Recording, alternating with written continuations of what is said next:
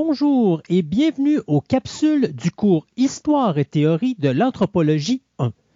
Vous trouverez ici un échange sur le thème de la semaine et des pistes pour alimenter vos réflexions sur le développement des idées qui ont façonné la discipline jusqu'à nos jours. J'aimerais commencer en souhaitant la bienvenue aux étudiantes et aux étudiants euh, du cours Histoire et théorie de l'anthropologie 1 euh, à l'Université Laval euh, qui vont suivre ces capsules tout au long de la session comme euh, je vous ai déjà annoncé en classe, on a décidé d'utiliser euh, un format un peu particulier cette session aussi euh, pour rendre la matière du cours accessible. Et pour ce faire, on va tenter une forme de dialogue, conversation avec mon ami et animateur Christophe Lassens. Donc, bonjour Christophe. Bonjour Pour une fois, c'est moi qui te salue. Ben oui, c'est vrai. Euh, bien, moi, mon nom est Christophe Lassens, donc je suis euh, animateur de podcasts et je suis également chroniqueur radio euh, sur différents postes de la Ville de Québec. Donc, ça me fait un plaisir de me joindre avec vous et, tout comme vous, d'apprendre un petit peu ce qu'est l'histoire de l'anthropologie. Oui, puis Christophe, comme beaucoup d'étudiantes et d'étudiants dans le cours, va être dans un voyage de découverte. Euh, ça va être une façon de, euh, disons, d'aérer un peu la conversation et de faire en sorte que euh, ce soit pas un monologue de trois heures à chaque séance. on devrait avoir des capsules d'environ une heure qui passent sur les grands aspects de, de la matière dont on va discuter dans, dans le cours cette session aussi. Mais Martin, qu'est-ce que tu dirais si on commencerait avec la première capsule? Puis je pense que tu veux nous parler de l'idée de la nature humaine. Mais là-dessus, par exemple, moi, je vais te poser une question. J'ai-tu vraiment besoin d'un diplôme pour parler de la nature humaine? Parce que j'en ai pas, là. Ben, excellente question. Euh, qu'est-ce qui est particulier à l'anthropologie? Euh, c'est une question qui va revenir tout au long de son histoire et qui reste très présente aujourd'hui. Euh, par exemple, les anthropologues ont toujours refusé euh, d'avoir un ordre professionnel. Hein. Par exemple, un, euh, un, médecin ou un dentiste ou euh, un psychologue vont avoir une licence pour pratiquer qui va leur donner une autorité particulière pour œuvrer dans un certain domaine. L'anthropologie a toujours refusé ça parce que justement, l'anthropologie, au sens le plus large, appartient à tous les humains tous les humains se, posent une question à un moment donné. Euh, qui suis-je? Euh, d'où vient la diversité humaine? Euh, jusqu'à quel point les humains sont différents, différentes les unes des autres? à quel point est-ce qu'on se ressemble, etc. Donc, vous avez juste à écouter les nouvelles, la radio, surtout la radio d'opinion. tout le monde a une idée de ce que c'est qu'un être humain. Donc, l'anthropologie va être quelque chose de beaucoup plus spécifique que ça. Donc, au long du cours, ce qu'on fait, c'est justement retracer cette histoire-là. Euh, l'histoire de l'émergence d'un discours particulier très situé euh, qui émerge largement à partir de l'Europe euh, et en particulier, disons, plus précisément, on pourrait dire, ou, pas, là, à partir de l'Occident. c'est-à-dire le bassin de la Méditerranée en grande partie et l'Asie mineure. Mais pourquoi juste l'Occident? Il n'y avait pas, il y avait pas d'autres places dans le monde où est-ce que ça pouvait se passer? Parce que est-ce que tu vas juste nous parler, euh, mettons, genre juste de l'homme blanc ou tu vas me parler aussi d'autres, d'autres types de, races dans, à travers la planète? On, va dire d'autres sociétés, d'autres cultures. Comme on vient de dire, tous les humains ont une anthropologie fondamentale, une anthropologie, disons, qui est, qui est ancré dans une culture, qui est ancré dans, dans un contexte particulier. Et euh, le bassin de la Méditerranée, euh, on, peut dire autour du 14, 15e siècle, euh, faisait pas exception à ça. Ce qui va être de particulier en Occident, c'est que à partir de cette époque-là, euh, on parle ici milieu des années 1400, l'Europe va commencer à étendre son empreinte sur la planète, va commencer à euh, établir des colonies, des comptoirs, des, euh, postes militaires euh, un peu partout sur la planète. Et avec cette expansion-là, elle va exporter sa propre anthropologie. Elle va exporter, on pourrait dire, ses catégories, sa vision de ce que c'est que l'être humain et beaucoup de questions qui vont vraiment façonner la pensée européenne de l'époque. Inversement, le contact, comme tu dis, avec les sociétés différentes, avec les peuples, on peut dire, de la côte de l'Afrique, les peuples des Amériques et euh, contact avec l'Asie, font en sorte que l'Europe va aussi elle-même importer ou utiliser ces rencontres-là pour tenter de se penser elle-même. Donc, l'anthropologie en tant qu'institution, en tant que pratique professionnelle, on peut dire, va commencer à prendre forme dans ce creuset-là, euh, qui est euh, un, creuset largement euh, européen. Évidemment, la société de l'époque était une société très hiérarchisée. tu me dis bon, est-ce qu'on va juste parler de, de vieux hommes blancs morts là? Donc, ce sont ces personnes qui occupaient déjà une place centrale dans la pensée européenne.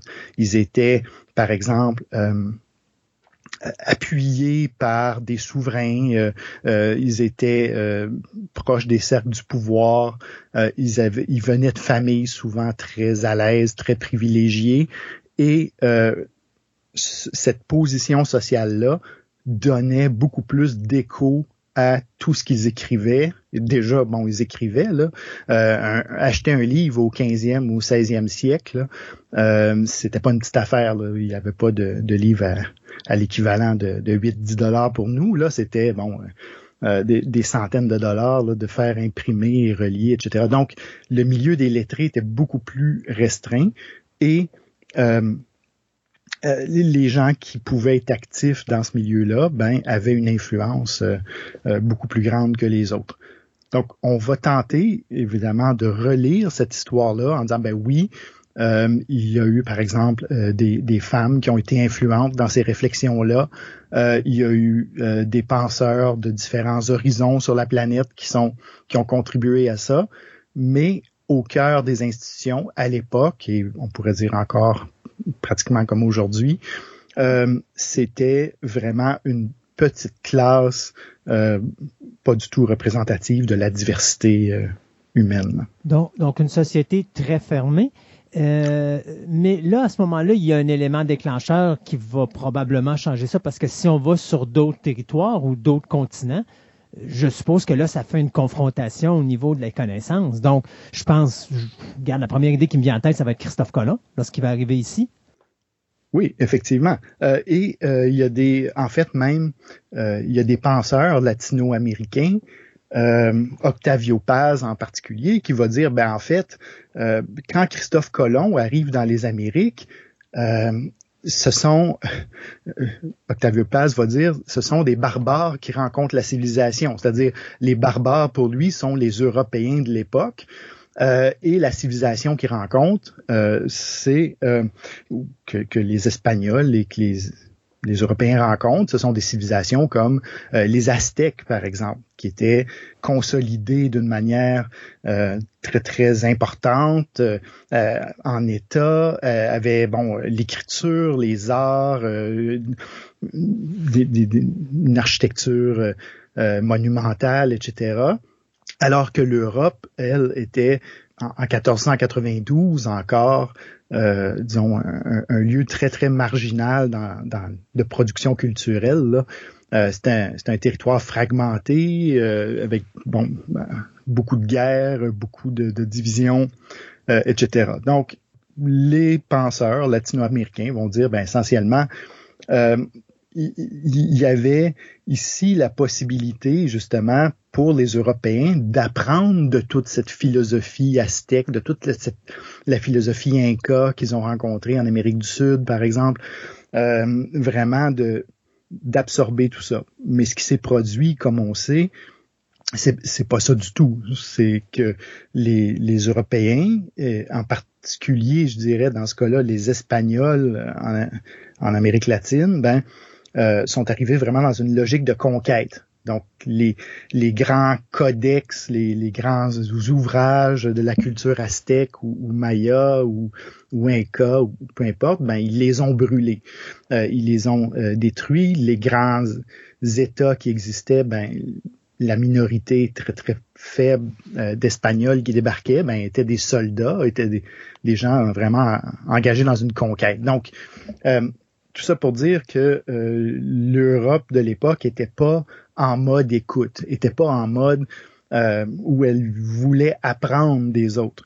Et l'influence, très souvent, dans la pensée européenne, qu'ont eu, euh, par exemple, les peuples autochtones des Amériques, a souvent été, disons, beaucoup à travers euh, des rencontres qui ont été imaginées. C'est-à-dire que les, les, savants européens, les lettrés européens étaient peut-être moins intéressés à ce que les peuples autochtones disaient vraiment, moins intéressés à ce que euh, leur, leur philosophie disait, et beaucoup plus intéressés à imaginer ce que l'autre était, imaginer euh, ce que ce qu'un autochtone aurait à dire. Et on voit effectivement à la période du contact beaucoup de ces fameux dialogues imaginés euh, où on, on, veut moins retranscrire la parole d'un interlocuteur autochtone et plus le, fabriquer euh, pour qu'il serve des débats dans la société européenne elle-même. Je vais te poser une question euh, qui va sembler bizarre, mais euh, est-ce que c'est la connaissance qui a fait que les Européens ont passé par-dessus les Autochtones ou euh, les Aztèques euh, sur le continent américain aussi facilement? Parce que d'un côté, tu as quand même une, confrontation de, deux sociétés différentes, mais pourquoi il y en a une qui était plus forte que l'autre? en, fait, je pense que en anthropologie, euh, on a un principe de base qui est au cœur de la discipline, dont on va parler euh, dans plusieurs capsules, je te dirais, qui est le relativisme culturel. Cette idée-là que euh, en soi, il n'y a pas une culture ou une société qui est supérieure ou meilleure qu'une autre. Donc ça, c'est vraiment un fondement de base de l'anthropologie. Mais quand on prend un pas de recul, effectivement, comme comme tu le notes, euh, il y a une question qui subsiste. Il y a une question importante et cette question-là, elle est très souvent présente, par exemple, dans des cours d'histoire du monde. Et la question est la suivante. Pourquoi l'Occident? Pourquoi c'est l'Occident qui est allé coloniser le reste de la planète plutôt que le reste de la planète qui est venu coloniser l'Occident? Euh, surtout la, péninsule européenne, l'Europe de l'Ouest telle qu'on la connaît. Évidemment, il y a, beaucoup de, facteurs qui sont en jeu euh, là-dedans, mais c'est une question qui a vraiment euh, travaillé beaucoup, à la fois les historiens, mais aussi les anthropologues à partir des années, bon, euh, certainement dans, les années, disons, 70-80, quand on, se met à parler des rapports de pouvoir sur la planète. Euh, ben, premièrement, si vous voulez un livre euh, euh, excellent sur cette question-là, et c'est vraiment un livre qui va être un peu dans l'arrière-plan du cours là, tout au long de la session, c'est l'ouvrage d'Eric Wolf, publié en 1982, donc qui date un peu, mais qui est tout à fait important, en anglais, qui s'appelle Europe and the People Without History. Euh, c'est un livre, bon, en fait, euh, je suis en train d'en faire la traduction avec un collègue, là, euh, qui pourrait, on pourrait traduire le titre par L'Europe et les gens hors de l'histoire. Et tout, cet ouvrage-là, justement, c'est pour tenter de comprendre l'expansion européenne et la mondialisation, en fait, qui commence à se produire à partir là, justement surtout du contact avec les Amériques. Donc, c'est une manière assez détournée d'aborder ta question, mais en gros, ce qu'on peut dire, euh, comme certains auteurs ont dit, bon, euh, les facteurs d'expansion euh, ont été, bon, les germes, donc les, les, virus et les bactéries, donc que les Européens avaient avec eux, les armes, donc l'Europe était un continent en guerre euh, continuelle depuis à peu près un millénaire. Quand ils débarquent, par exemple, dans les Amériques, les Européens voient beaucoup euh, le monde à travers les yeux de la guerre. Hein. Et aussi, va dire euh, Wolf, euh, un autre facteur, c'est vraiment la manière dont les Européens commencent à organiser leur économie, qui est une économie vraiment qui demande des conquêtes constamment. Mais revenons un peu sur cette question de la guerre. Euh, euh, on sait, la, grande puissance coloniale au début euh, du contact, donc disons de 1492, certainement, bon, pratiquement jusqu'en en, 1800, là, au moins jusqu'à la Révolution américaine, la grande puissance coloniale, c'est l'Espagne, hein, qui, qui, va, qui, va s'approprier une grande partie des Amériques. Ben, les Espagnols arrivent dans les Amériques après euh, pratiquement mille ans euh, de combats euh, dans leur propre péninsule. il y a eu des, invasions musulmanes, par exemple, en, en l'an 700. Et cette fameuse année, 1492, marque le dernier combat, le dernier véritable combat euh, des chrétiens espagnols contre les morts, donc les, euh, euh, les musulmans d'Espagne, euh, et marque ce qu'on va appeler là-bas la fin de la reconquête. Donc, il y a vraiment comme un mouvement qui, qui est ininterrompu. 1492, là, je pense qu'il y a un intervalle comme de six mois entre ce dernier combat-là d'une d'une guerre vraiment qui a duré des siècles et des siècles, et de l'autre côté, six mois plus tard, les Espagnols mettent le pied dans les Amériques. Donc pour eux, ils sont encore en mode euh, conquête et ils vont certainement euh, euh, aborder leur colonisation de cette façon-là. En Amérique du Nord, la situation est un peu plus complexe, c'est-à-dire que les Européens viennent beaucoup plus dans un mode de, de commerce. Donc les Français en particulier, là, euh, on, le sait, bon, ça touche vraiment littéralement à, la ville de Québec où on est euh, en ce moment. Euh, les Français viennent établir des comptoirs, sont intéressés par le commerce, mais moins par le genre de, conquête militaire très, très organisée que, les Espagnols menaient. Il y a aussi une question d'évolution de société parce que la technologie est plus avancée en Europe qu'ici aux Amériques. Ben, en fait, la technologie militaire. Euh, et, c'est ça la différence, c'est-à-dire que euh, sur bien des aspects, euh, l'irrigation, par exemple, la construction de routes, les même les communications, par exemple, sur des grands espaces, dans, dans des régions très montagneuses, les sociétés des Amériques avaient une technologie tout à fait comparable à celle des Européens. Et, même si on veut élargir un peu euh, sur la question de la survie sur le territoire, ben euh, les technologies des peuples autochtones des Amériques, même les, les peuples les plus mobiles, euh, les plus, disons, qui voyageaient légers dans, dans bien des cas, étaient extrêmement bien adaptés à l'environnement et, aux circonstances et aux objectifs de cette de ces sociétés-là. Donc, si je peux me permettre juste une petite parenthèse, mais euh, il y a des études qui ont été faites euh, dans les années 60 sur les technologies des Inuits, par exemple. Euh, dans l'anthropologie classique, dans les descriptions classiques, on présente souvent les Inuits comme étant des peuples de peu de technologie. Donc, euh, ils construisaient pas de, euh, de, de, de, grandes bâtisses de pierre, construisaient pas de routes, construisaient pas, euh, etc. Et euh, les anthropologues, on peut dire obsédés à l'époque, et ça on va y revenir là, par l'idée de du primitif. c'est un, un, concept anthropologique qui, qui, a organisé la discipline pendant très longtemps.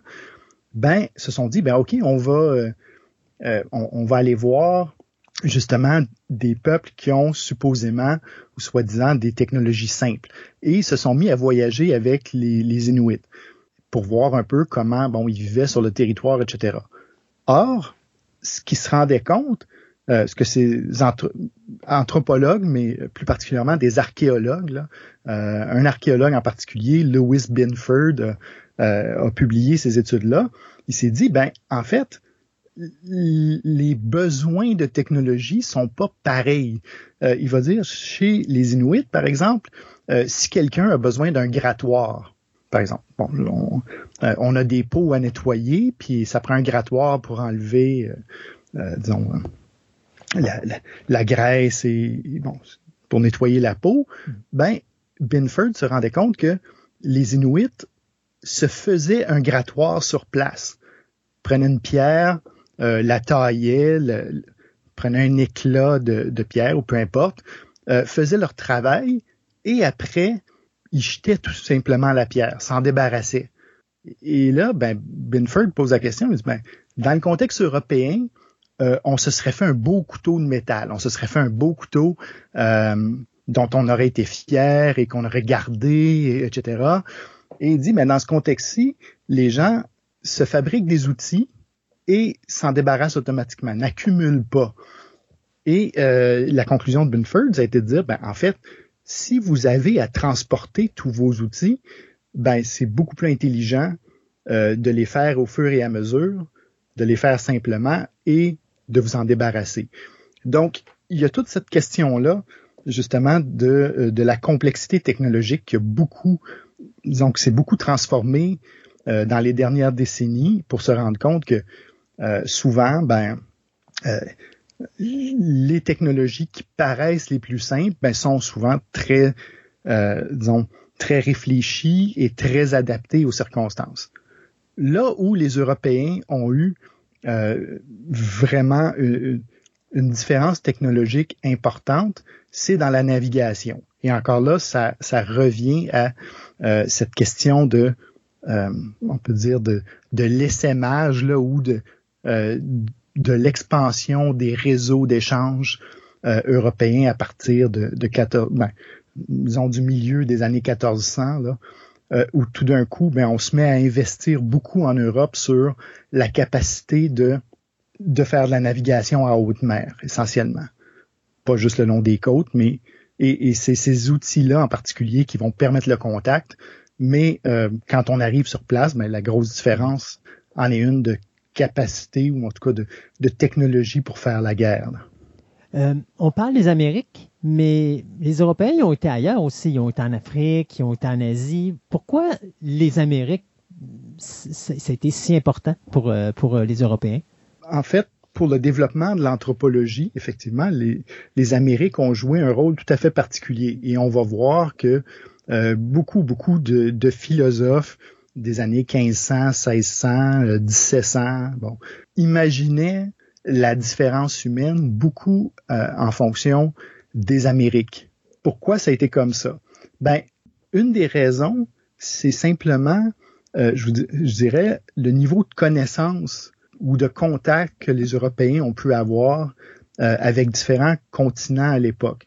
C'est-à-dire que la première expansion dont on parle, euh, vraiment cette période charnière-là là, que les historiens européens ont appelé l'âge des découvertes, là, mais bon, du point de vue des gens qui habitent les autres continents, ils avait, ils n'ont jamais attendu d'être découverts par qui que ce soit. Donc, le début de, ce, de cette transformation importante-là passe par, disons, dans un premier temps, par des contacts avec l'Afrique surtout. Hein. Euh, au milieu des années 1400, la voie vers l'Est euh, ce qui va s'appeler un jour euh, la route de la soie, la route des épices, euh, qui a contribué beaucoup à la richesse européenne au Moyen Âge en particulier. Cette route-là se ferme. Donc les gens qui l'entretenaient, que ce soit bon l'Empire mongol, que ce soit les différentes dynasties chinoises qui, qui maintenaient la route vraiment comme euh, une autoroute. Là. Marco Polo, euh, euh, par exemple, au, au 13e siècle, voyageait avec un passeport, littéralement, qui était comme une grosse plaque d'or. Et il montrait ce passeport-là en allant vers l'Asie et on lui ouvrait des routes, on, lui donnait à manger, on lui donnait des lieux où rester, etc. Cette route-là commence à se fermer dans les années 1400 Et les Européens, évidemment, entrent euh, dans une période tout à fait critique où ils doivent trouver un nouveau chemin vers l'Asie. Le premier chemin qui va être exploré, par les Portugais en particulier, c'est celui où on va tenter de contourner l'Afrique, qui demande une navigation beaucoup plus simple pour eux, parce que en gros, ça a été euh, de la navigation côtière. Je parlais tout à l'heure de l'importance de la technologie navale européenne dans ce, ce scénario, disons, de, euh, d'expansion coloniale qu'on commence à voir euh, à partir de la fin du 15e siècle, ben euh, évidemment, les premières versions de cette expansion-là ont, pris la forme de navigation le long des côtes africaines. Mais cette navigation-là, elle a permis d'établir des comptoirs, donc des postes de, de, commerce le long de la côte africaine, mais les Européens ont jamais été disons, euh, assez, euh, disons, durant cette période-là, là, euh, ils n'ont pas eu d'avancée réelle vers l'intérieur de l'Afrique. Donc, ils ont, ils ont appris à connaître les gens de la côte, les gens de la côte qui leur parlaient un peu de ce qui se passait à l'intérieur, ils faisaient du commerce, mais il n'y avait pas de, de prise de contrôle du continent comme on a vu, disons, euh, beaucoup plus dans les Amériques. Même chose en Asie. Donc, une fois, si vous avez une carte du monde en tête, là, euh, vous imaginez quelqu'un qui part euh, du Portugal, qui descend le long des côtes africaines, qui va passer le cap de Bonne-Espérance en 1434 à peu près, là, la, première vraie navigation de l'Afrique. On se ramasse de l'autre côté. Et ensuite, qui va suivre les côtes tout le long, bon, euh, de l'Inde, de, l'Asie du Sud-Est, euh, pour se rendre éventuellement là, en Chine et, et, au Japon. Mais tout ce trajet-là en est un où on rencontre, euh, disons, soit des conditions qui permettent pas d'entrer à l'intérieur du continent, comme en Afrique, euh, disons, physique et politique, etc., ou littéralement des conditions militaires, euh, comme ça a été le cas en Chine, par exemple, où les Européens étaient absolument incapables euh, durant ces, ces siècles-là de, de véritablement pénétrer le continent. Donc, ils se sont toujours limités à du commerce, soit sur les îles euh, ou euh, vraiment sur le, le, long des côtes là, de, euh, de l'Asie du Sud. Dans les Amériques, donc tout ça, évidemment, euh, fait en sorte qu'il y a eu des descriptions de voyages, il y a eu des descriptions euh, des gens rencontrés en Afrique, en Inde, en Asie, euh, etc. Mais jamais, disons, de l'intensité de ce qu'on a vu dans les Amériques. Hein, en Amérique, l'introduction européenne dans le territoire a été beaucoup plus rapide et beaucoup plus profonde. notamment, ben, encore là, on, on renvoie à de la géographie que les gens connaissent. Là. Euh, regardez le fleuve Saint-Laurent. Ben, le fleuve Saint-Laurent, c'était vraiment une autoroute euh, avec les grands lacs vers le cœur de l'Amérique du Nord. Donc, il y a eu là comme vraiment une voie d'accès qui a amené les Européens rapidement euh, vers l'intérieur des terres. Même chose, si vous imaginez un peu une carte du Mexique, ben vous voyez que le Mexique est pas euh, très très large. Hein. Il, y a un, il, y a un, gros rétrécissement là. Donc de traverser euh, l'isthme d'Amérique centrale ou de Mésoamérique a pas été si compliqué que ça pour les Espagnols euh, parce que bon les distances n'étaient pas très grandes. Euh, dans euh, en Amérique du Sud, ben il y avait les grands fleuves, euh, etc. Donc la, poussée vers l'intérieur du continent a fait en sorte que on a eu des contacts avec beaucoup plus, disons, une plus grande diversité euh, de peuples et des contacts beaucoup plus soutenus parce que justement les Européens se sont établis jusqu'à l'intérieur des continents. Donc, ce que je comprends, c'est un choc culturel qui est beaucoup moindre parce qu'on le contourne du côté de l'Afrique et de l'Asie, mais on rentre dedans parce qu'on rentre à l'intérieur de l'Amérique. Donc, à ce moment-là, le choc est vraiment est vraiment présent là. Oui, euh, c'est bon, on pourrait simplifier, mais en gros, euh, c'est ça. Dans les autres continents, il y a eu beaucoup de rapports commerciaux, mm -hmm. d'échanges, mais qui restaient assez superficielles, comme euh, quelqu'un que vous rencontrez au marché, alors que dans les Amériques, euh, il y a eu vraiment la fondation de villes à, l'intérieur des terres et euh, surtout ben, le début de, de ce qu'on appelle un colonialisme de peuplement, où on commençait à déplacer des populations européennes pour aller s'installer euh, à l'intérieur du continent lui-même. Fait qu'on peut comprendre que pour la société européenne, euh, l'Afrique et l'Asie, ça dérange pas trop trop leurs habitudes, vu que les autres sont pas très flexibles. Mais quand on arrive aux côtés des, euh, de l'Amérique, je suppose que dès le retour de ces voyageurs de l'Amérique en direction de l'Europe, lorsqu'on arrive en Europe, là, ça doit commencer à amener un petit peu d'incertitude au niveau de la communauté, puis de voir, oh, minute, on n'est pas les seuls dans le monde, puis peut-être que notre vision, c'est pas nécessairement la meilleure. Oui, euh, parce que, bon, on parle évidemment de, contact colonial, euh, mais ce contact colonial-là, pour certains voyageurs européens qui ont appris, euh, bon, euh, rapidement, par exemple, bon, il y a des missionnaires qui ont appris euh, les langues autochtones, euh, qui ont appris qui ont écrit des descriptions très détaillées de la vision du monde, des, des, coutumes de ces peuples-là. Il y a un, un, chroniqueur en Amérique du Nord. On parle beaucoup, par exemple, des relations des jésuites. En Amérique du Sud ou en tout cas en Amérique latine, euh, c'était des beaucoup des, missionnaires euh, espagnols, euh, dont certains voyageaient directement avec les conquistadors, donc directement avec les armées espagnoles qui entraient dans des régions. Ben, il y avait des, des missionnaires qui les accompagnaient, qui apprenaient la langue locale et qui faisaient des descriptions. Évidemment, on, on a critiqué abondamment tous les billets qui étaient introduits là-dedans, le racisme, l'ethnocentrisme, euh, qui, qui, décrivait bon euh, les, populations autochtones euh, rencontrées de manière très péjorative, mais il y avait aussi, et particulièrement dans les Amériques, une frange de ces missionnaires-là qui avaient vraiment l'impression d'avoir découvert d'une certaine façon le paradis terrestre. Donc, d'avoir découvert une portion du monde euh, qui était restée euh, dans l'innocence, on pourrait dire, des, temps premiers. Donc, juste, c'était, c'était le vocabulaire qui était souvent utilisé à l'époque.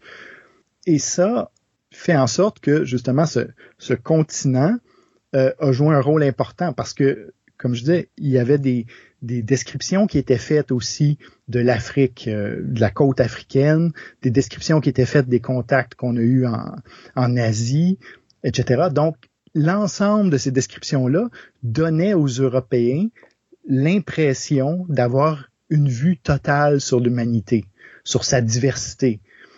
Et à l'intérieur de cette diversité-là, ben, les Amériques jouaient le rôle parfois euh, bon, parfois euh, était présenté comme un enfer de cannibales ou peu importe, mais aussi pour certains, ça jouait le rôle d'un continent plein de promesses où euh, on trouvait des gens qui, disons, vivaient une vie plus euh, proche de de la nature certainement et plus proche de la nature humaine.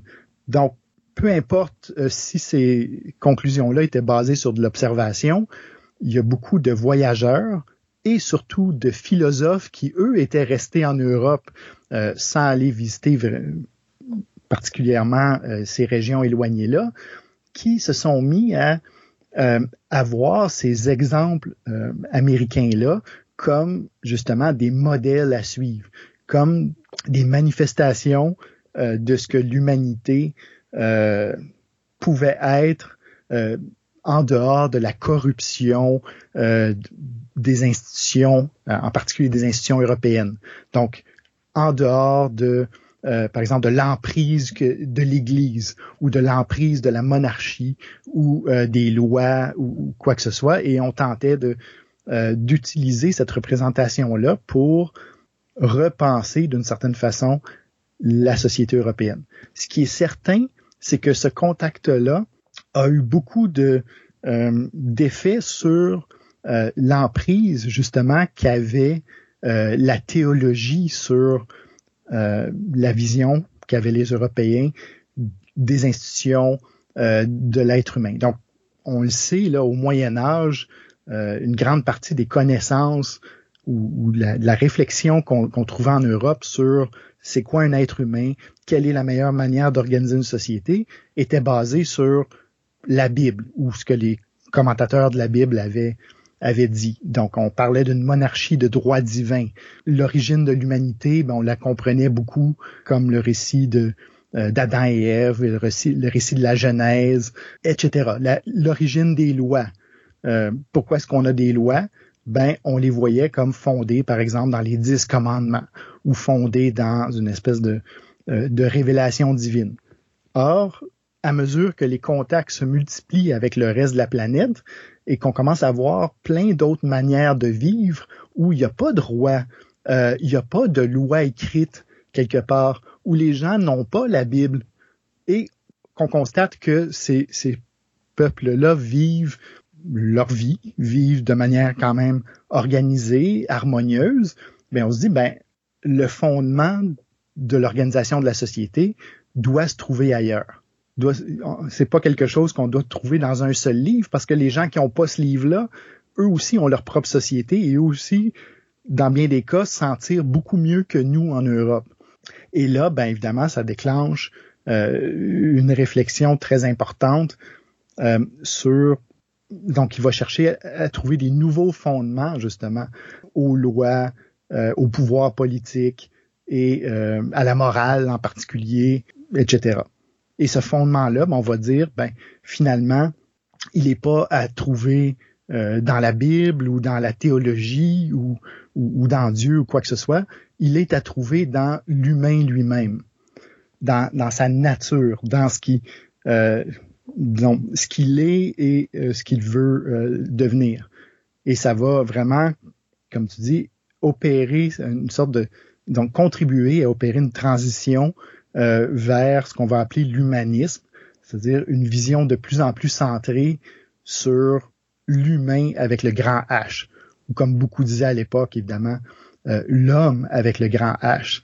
Euh, évidemment, toujours dans une vision eurocentrée et, très centrée sur l'expérience des hommes aussi. Tu m'avais parlé à un moment donné d'un ouvrage, je pense, ça s'appelait le Léviathan, qui avait été écrit par un certain Thomas Hobbes. Euh, puis je pense que là-dedans, il disait que l'homme est un, est un loup pour l'homme. Peux-tu m'expliquer un petit peu ce que ça voulait dire?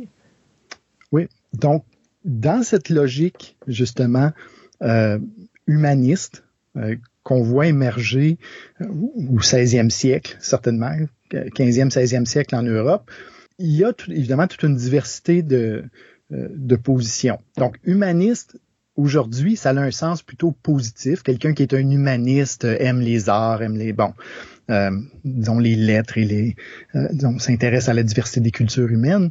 Mais dans un sens plus profond, ce que ça veut dire concrètement, c'est de placer l'humain au cœur de sa société, comme de placer l'humain comme la cause de la société et, et, de ses lois et de ses règles, etc. Évidemment, euh, la nature de la société, dans une vision comme ça, va dépendre de la vision qu'on a de l'humanité.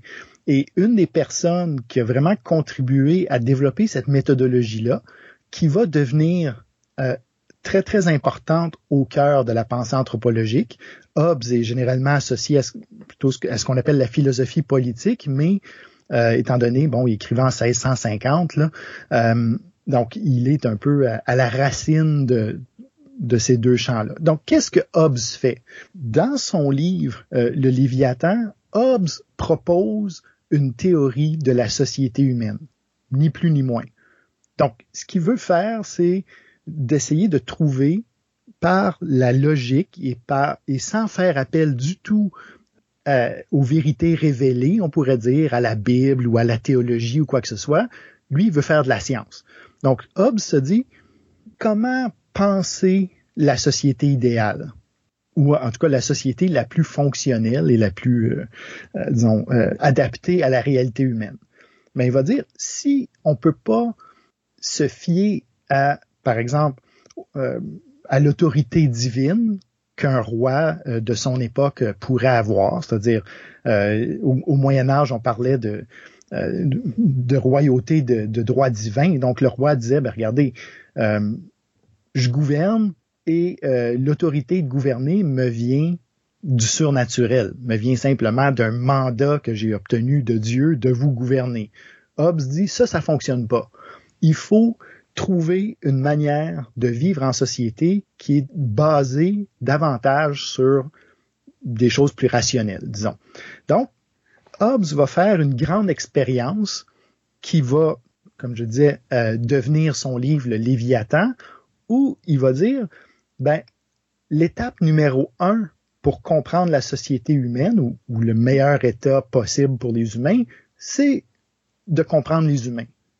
Donc, il va vraiment construire cet ouvrage-là comme un édifice où euh, le premier étage, la base de l'édifice, c'est une vision de l'humain hors de la société. Il va dire, ben ok, si on laisse l'humain, euh, les humains à eux-mêmes, sans gouvernement, sans loi, sans police, sans morale ou quoi que ce soit, qu'est-ce qu'ils vont faire? Et là, ben, ils commencent à développer comme ça une expérience de pensée où il dit, ben, OK, euh, étant donné qu'il y a personne pour me protéger, il n'y a pas un État, il n'y a pas de loi qui interdise que euh, mon voisin vienne me voler ce que j'ai ou mon voisin euh, euh porte atteinte à ma vie ou quoi que ce soit. Euh, l'action la, logique à prendre dans un contexte comme ça va être de prendre les devants et de tenter de me protéger de mon voisin ou même à la limite attaquer mon voisin avant que lui m'attaque. Euh, donc Hobbes a une vision très pessimiste de l'être humain, euh, justement comme un être qui est faible, un être qui a peur dans la nature, on pourrait dire, là, dans son expérience à, à, Hobbes, et pour tenter de se protéger, ben euh, l'être humain, selon Hobbes, va prendre les devants et euh, euh, disons devenir un prédateur pour pour les autres humains. Donc Hobbes, dans son expérience de pensée, va dire ben ce scénario-là, ça mène au chaos total. Donc l'homme est un loup pour l'homme, euh, c'est l'anarchie. Euh, Hobbes est, est, tout à fait anti-anarchie là dans, dans sa pensée et il va dire ben finalement va éclater dans cet état de nature une situation de guerre de tous contre tous. Un, autre terme très important chez Hobbes, là, euh, la guerre généralisée, le chaos, etc. Et dans ce chaos-là, les êtres humains ne pourront pas faire autrement que de reconnaître l'importance d'avoir un gouvernement qui les protège et qui les organise. Et donc, le choix rationnel à faire dans ce contexte-là va être de remettre une partie de leur liberté, euh, si tu veux, à un gouvernement central qui va euh, s'occuper de leur euh, de leur protection. La théorie hobbesienne est au cœur de notre conception moderne de l'État. Hein? Euh, et si vous cherchez des exemples, vous avez juste à regarder ce qui est en train de se produire dans la politique américaine. Là. Euh, avec euh, bon le, président Kizon qui veut être réélu et qui fait un appel encore là à la peur des gens, la peur de l'anarchie, la peur du chaos, la peur de la violence dans les rues pour justifier euh, le rôle de l'État. Le contenu comme tel chez Hobbes n'est pas si intéressant pour l'anthropologie parce que les anthropologues vont avoir disons, vont passer beaucoup, beaucoup de, siècles littéralement à essayer de, contredire et à démonter euh, les théories hobbesiennes, mais ce qui est important ici, c'est sa méthodologie. Donc, il part d'une théorie de l'humanité, et sur cette théorie-là, Hobbes va proposer une manière de nous gouverner, une manière de vivre ensemble. Et euh, dans son livre, ce qui est intéressant, c'est que euh, le dernier, la dernière section est réservée à la religion. Il va dire, ben, en fait, la religion, c'est juste l'espèce de vernis qu'on vient mettre sur tout ça pour que les gens acceptent le système. Donc, vous voyez, c'est une, c'est une théorie de l'État qui, qui était à l'époque très conservatrice dans le sens de, euh, de privilégier la loi et l'ordre, par exemple, mais aussi complètement révolutionnaire parce que elle euh, rejette l'idée que le gouvernement est de droit divin. Le gouvernement, la politique, l'organisation sociale est une affaire d'humains qui interagissent avec d'autres humains. Euh, donc, cette méthodologie-là va, d'une certaine façon, donner une place à l'anthropologie à l'intérieur de l'ensemble des sciences sociales et de la science politique. Vous ne pouvez pas faire de science politique si vous n'avez pas une notion de ce que c'est qu'un être humain. Hein. Euh, par exemple, notre vision du marché, euh, notre vision euh, de l'économie de marché, elle est fondée sur l'idée que les humains veulent maximiser leurs biens. Donc, veulent euh, euh, toujours accumuler plus de richesses, par exemple, vont avoir des comportements généralement égoïstes pour ce qui est de, de, de, leur solidarité face aux autres, c'est-à-dire que ces théories du marché-là vont dire, ben, si quelqu'un trouve pas son intérêt à aider le voisin, ben il le fera pas, etc. Donc il y a plein de ces bribes-là euh, de, l'anthropologie hobbesienne qui, euh, qui reviennent encore et encore dans nos, dans nos journaux, dans, dans les politiques publiques, dans la vision que beaucoup de personnes ont du gouvernement euh, encore aujourd'hui. Donc, c'est très pessimiste, mais je suppose, si tu as du blanc, tu dois avoir du noir. Si tu as du noir, tu as du blanc. Donc, si tu as du pessimiste, tu dois avoir de l'optimisme quelque part au niveau de l'anthropologie. Effectivement, l'anthropologie hobbesienne, elle est très pessimiste, euh, et, euh, comme je l'ai dit, va être rejeté par euh, une grande part de la tradition anthropologique qui va suivre Hobbes, mais sa méthode, elle, elle va rester. Sa méthode fondamentale va être extrêmement importante jusqu'à nos jours. Et certaines personnes vont travailler dans la même veine, avec la même méthode, mais avec des conclusions complètement différentes. Et très souvent, leur démarche va être appuyée sur des récits de voyageurs euh, qui viennent particulier des Amériques.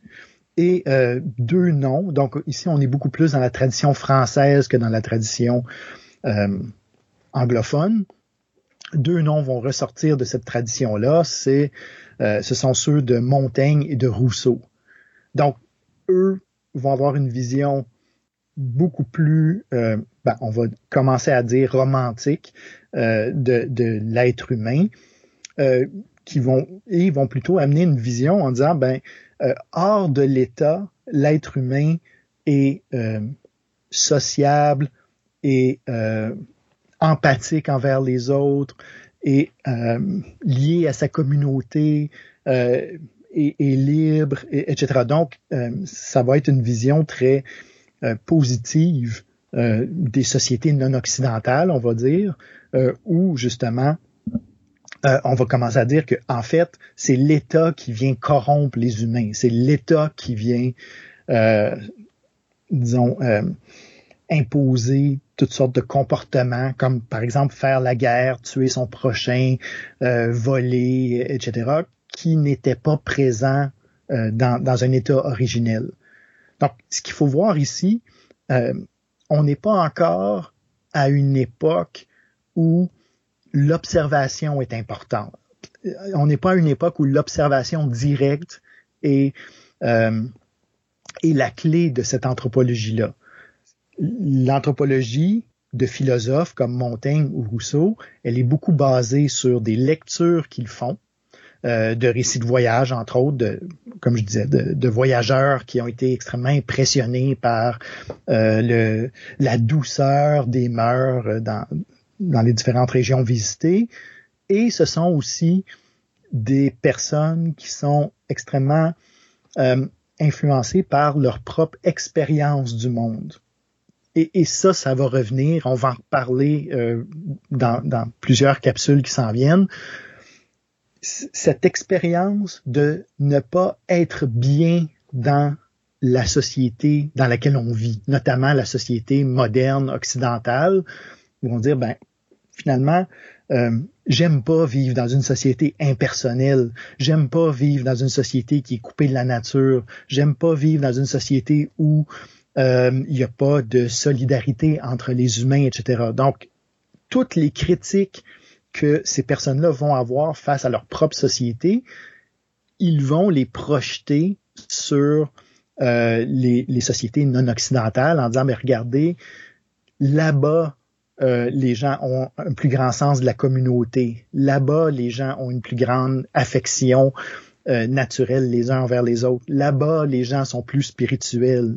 Donc, tout ce que l'Europe est en train de perdre, d'une certaine façon, euh, la communauté, le lien avec la nature, l'importance de la spiritualité dans la vie, on va se mettre à aller le chercher ailleurs et on va toujours faire cette dichotomie-là entre le, lumineux et euh, le, on peut dire l'infernal de la civilisation. C'est juste que dans certains cas, beaucoup de discours eurocentriques vont euh, euh, glorifier l'Europe et diminuer les autres peuples de la planète, mais dans d'autres scénarios, on va glorifier le reste de la planète et critiquer très vertement les institutions et les manières de vivre et, de faire euh, de l'Europe. Ça fait pas très scientifique. Oui, ben c'est toujours risqué de projeter nos propres euh, conceptions sur d'autres époques. Et effectivement, euh, les gens dont on parle, que ce soit Hobbes, Montaigne, Rousseau, beaucoup de gens qui ont réfléchi sur, disons, qui ont commencé à, à, formuler cette anthropologie philosophique-là des Lumières euh, ne se voyaient pas comme des scientifiques.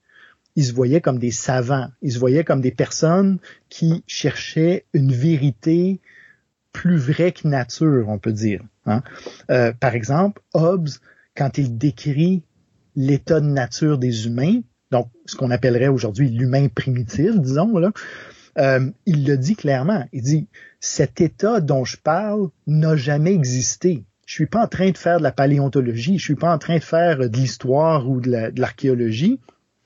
Je suis en train d'imaginer comment les choses auraient pu être. Mais je sais très bien qu'elles n'ont pas été comme ça.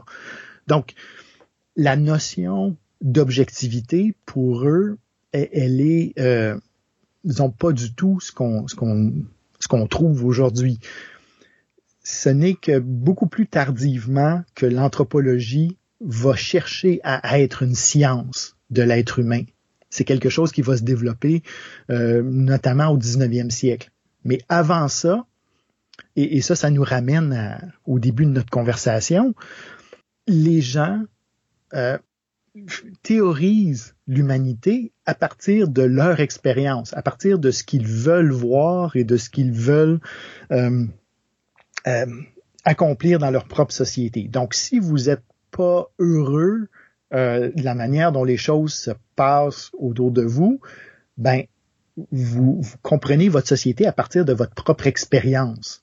Donc, l'expérience qu'on fait du monde va être tout à fait euh, centrale, surtout dans la tradition française, là, euh, pour développer une anthropologie. Donc, je vais vraiment baser ma théorie de l'humanité sur finalement ce que je veux voir arriver, ce que je veux euh, produire ou sur ce que j'imagine. Donc, euh, on va inventer un, euh, un interlocuteur qui va juste représenter nos propres billets. Donc, si on passe juste, par exemple, rapidement dans la tradition anglophone, ben on va, ça va donner des œuvres comme l'utopie de Thomas More. Thomas More euh, va écrire un livre, 1516, euh, justement, où il va imaginer une société idéale. C'est clair que utopie n'existe pas. C'est pas une description ethnographique d'une société réelle, mais ce que Moore dit, c'est que en fait, la manière dont je vous décris utopie, c'est plus vrai que la réalité. C'est un modèle auquel on devrait aspirer. C'est la société idéale qu'on devrait tous viser. Et je la situe quelque part sur un terrain ethnographique, euh, euh, plus comme une toile de fond que comme vraiment une, tentative de vraiment décrire comment vivent les humains ailleurs. Martin, je pense que c'est tout pour euh, cette première capsule. Oui, ben on a jeté les bases, vraiment, je pense, de d'un moment dans l'histoire où la pensée anthropologique commence à se distinguer d'une manière de plus en plus claire de la théologie. Je pense que c'est ce qu'il faut retenir ici. cette période vraiment euh, des premiers contacts coloniaux entre l'Europe euh, avec et, l'Afrique, les Amériques, euh, le sud de l'Asie, va avoir vraiment un, impact très très grand sur l'imaginaire européen et surtout va inciter beaucoup de gens à essayer de comprendre la diversité et la nature humaine dans des termes différents de ceux qui, qui, existaient au Moyen Âge, qui, passait beaucoup à travers justement les, les textes bibliques. C'est tout pour la capsule d'aujourd'hui. À votre tour maintenant de participer à cette conversation en vous rendant sur le forum du cours et en participant à la rencontre virtuelle avec le professeur les mardis à 15h30. Assurez-vous de consulter le calendrier du cours pour connaître la date de diffusion du prochain épisode. Veuillez prendre note que la musique utilisée pour ce podcast s'intitule Landmine et qu'elle a été réalisée par le groupe Bankrupt Bakery.